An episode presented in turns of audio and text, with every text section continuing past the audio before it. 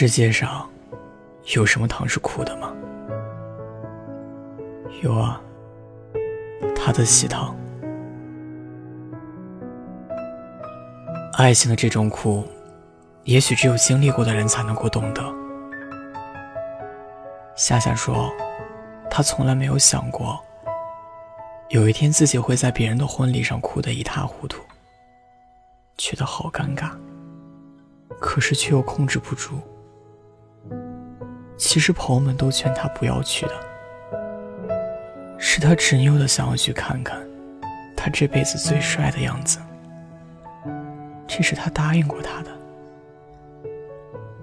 他们两个人答应过彼此，万一以后不在一起了，一定要去看看对方的婚礼。这一生见过了对方最邋遢。最真实的样子，见过了他胡搅蛮缠、不讲理的模样，见过了他从一个小男孩到独当一面的大人的蜕变，见过了对方好的、坏的样子。最想见到的，还是他穿上西装的样子。在一起的时候。曾经不止一次的幻想过结婚时的场面，婚礼的布景，婚纱的样式，邀请四个伴娘，要找两个花童，这些都是在脑海中早就幻想过的。当然了，这些都不是主要的，最主要的，是和自己共敬来宾酒的人，一定要是他。那时候，对于爱情的笃定，就连自己都被感动到。只是没想到，最终两个人还是走散了。分开后，没有删他的微信，没有扔掉他送给自己的东西。他的手机号，就像是刻在了心里，可以准确无误的拨打出去。只是微信上的聊天页面。从分开的那一刻，一直是空白。手机号码也再没有拨打过，不知道用怎样的话来当开场白。没有了交集，也没有了身份，但是还是会关注他的朋友圈。刷朋友圈的时候，别人的消息都是一闪而过，唯独看到他的头像。会定下来，死死的盯着。偶尔怕错过了，还会刻意点开他的朋友圈，看看有没有落了消息。对他的感觉很安静，却又很炽烈。不会再轻易打扰，但也不会轻易放下。做不到亲密，也做不到陌生，就那样安安静静的躺在通讯录里。也躺在对方的心里。和有些人的关系，仅限于在结婚时通知一声。只是没想到，和他的关系最后也生疏到了这一步了。他还记得要通知他，他也遵守了诺言，一定要去。也许这就是他们最后的默契。其实已经不爱了，也真心祝福他。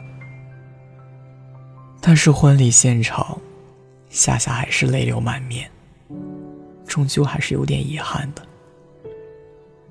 曾经幻想过，无数的男主角，最后亲眼所见，牵着别的女子的手，一起敬来宾的酒。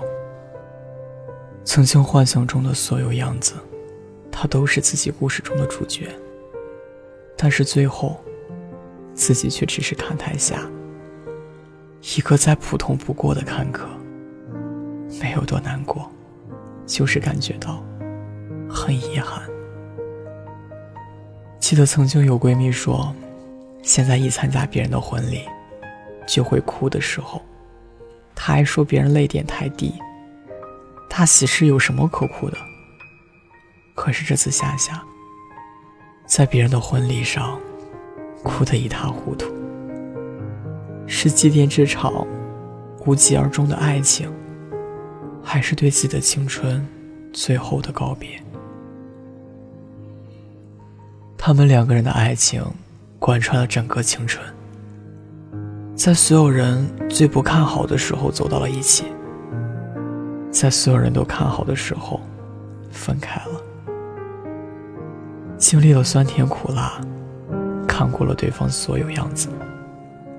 也见到了他西装革履的模样。爱情终有归宿，他找到了他的归宿，以后，夏夏也要去找自己的归宿了。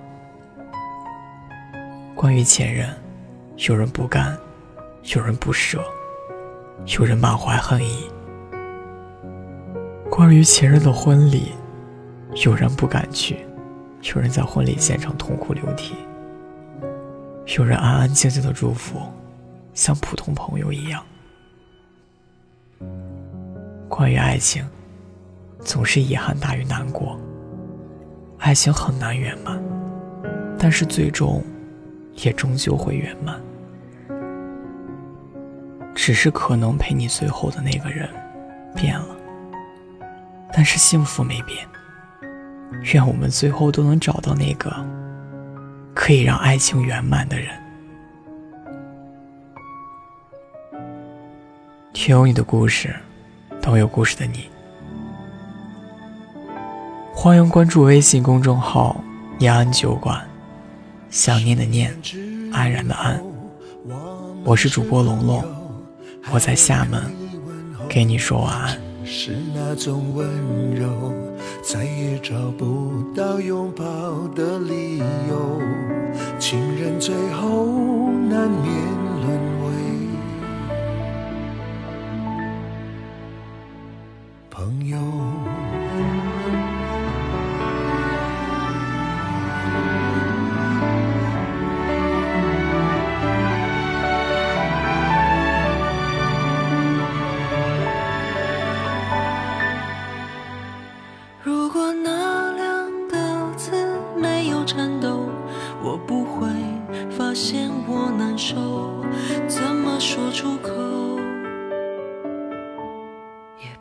是分手。如果对于明天没有要求，牵牵手就像旅游，成千上万个门口，总有一个人要先走。怀抱既然不能逗留，何不在离开的时候？一边享受，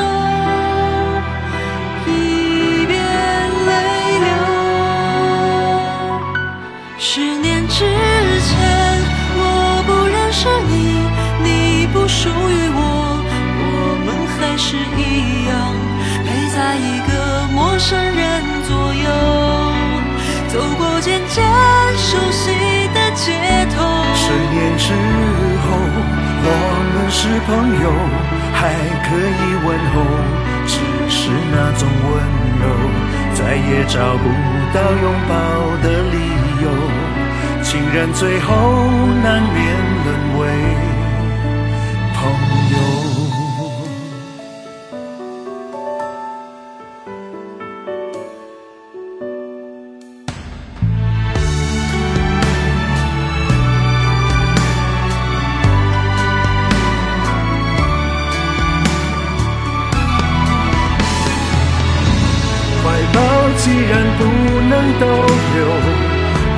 在离开的时候，一边享受，一边泪流？十年之前，我不认识你，你不属于我，我们还是一样，陪在一个陌生人左右。走过渐渐熟悉的街头，十年之是朋友还可以问候只是那种温柔再也找不到拥抱的理由。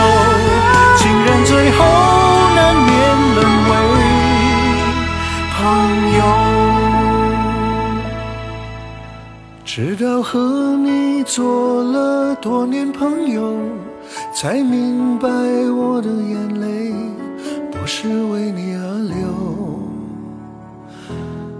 为别人而流。